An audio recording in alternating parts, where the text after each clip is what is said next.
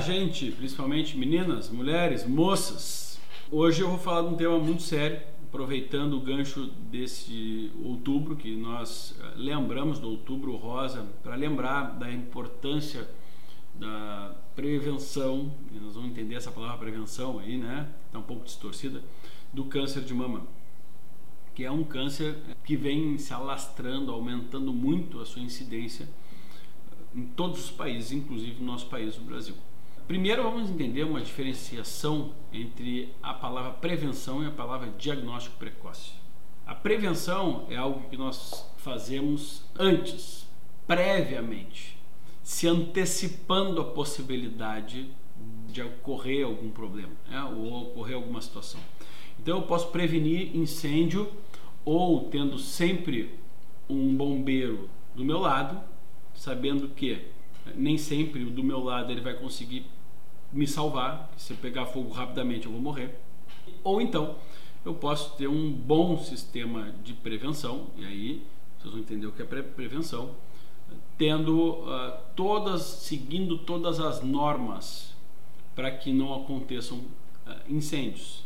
Então, quando eu sigo as normas, assim como quando eu sigo as normas para dirigir, dirigir bem um carro, eu faço autoescola, eu dirijo bem, eu presto atenção no semáforo, faço revisões do meu carro, tal, eu tenho menos chance de bater o carro e de ter problemas com o carro.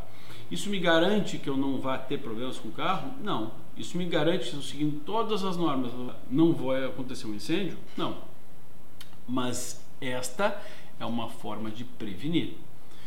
No momento que eu fico botando só bombeiro à minha volta, uma possibilidade de incêndio, eu não estou prevenindo nada, eu estou prevenindo que aconteçam danos maiores depois de pegar fogo.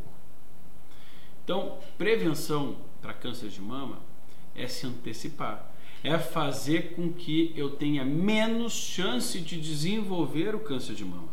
Para ter menos chance de desenvolver o câncer de mama, nós vamos entender algumas práticas que devem ser implementadas. Quando a gente fala em prevenção, simplesmente fazendo os exames anuais ou semestrais das mamografias, isso não tem nada de prevenção de câncer de mama. Isso é rastreio para diagnóstico precoce, que também é importante o diagnóstico precoce. Entretanto, fazer algo para não ocorrer é o correto, é o adequado, é o melhor a se fazer. Porque no momento que eu já tenho o diagnóstico, eu já tive. E aí eu não posso fazer mais nada para prevenir o aparecimento. Daí vai ter que ser sempre uma medida mais paliativa, ou seja, um segundo, eu não tenho mais plano A, B, C, D. Agora o meu plano é o que, que eu tenho que fazer para não morrer disto, né? para não deixar essa doença que já está instalada evoluir. Bom, então aí você já consegue entender que outubro rosa não tem nada de prevenção, porque a única coisa que se estimula as mulheres é fazer o toque de mama e as mamografias que são importantes, mas para rastreio, para diagnóstico precoce. O que, que é, é o meu trabalho? O meu trabalho é principalmente atuar em prevenção, é estimular as pessoas a entenderem como se previnem as doenças e como se tem qualidade de vida. Hoje nós sabemos que 80% dos fatores que levam as pessoas a viver mais de 65 anos, ou seja, o que faz a gente ter saúde realmente é o nosso estilo de vida. Transportando isso de uma forma mais ampla para uma forma mais pontual, sabemos que 10 a 15% de todos os cânceres eles são genéticos, puramente genéticos. Todos os outros são causados por nós mesmos.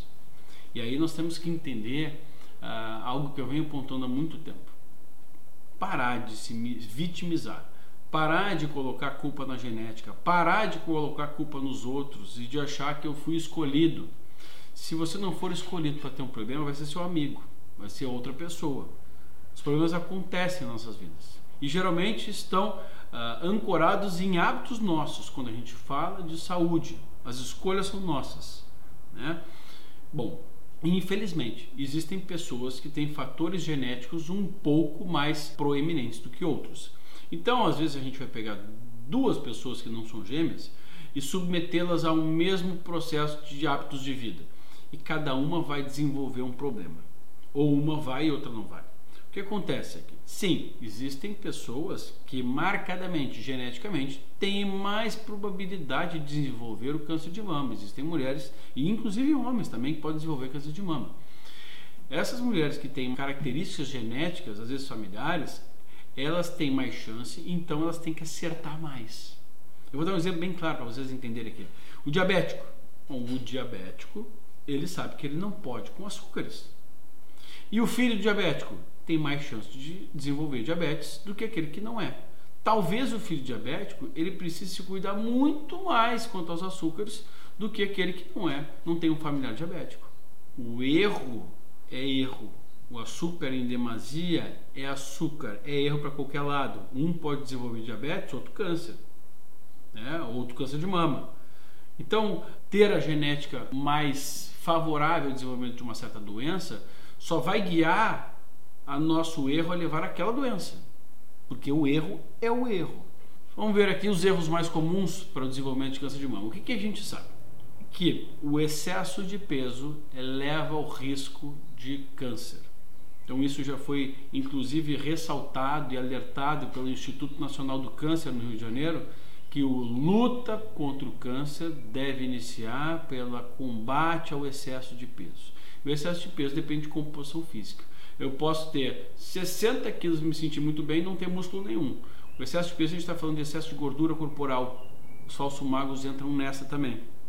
Então, primeira coisa, combate ao excesso de peso. Eu já gravei inúmeros vídeos aqui falando sobre composição de alimentação e a importância de ter também um acompanhamento para quem pode ter. Para quem não pode ter, é só ler. A internet hoje democratizou toda a informação. Tem que entender sobre alimento para conseguir gerenciar o seu próprio peso e entender que peso não é nada, constituição física é tudo, assim como caloria não é nada, depende do alimento, a coisa se altera completamente em termos de metabolismo, assimilação no nosso corpo e funções do nosso corpo. Primeiro, gerenciamento de peso. Isso é o mais importante se a gente quer prevenir câncer.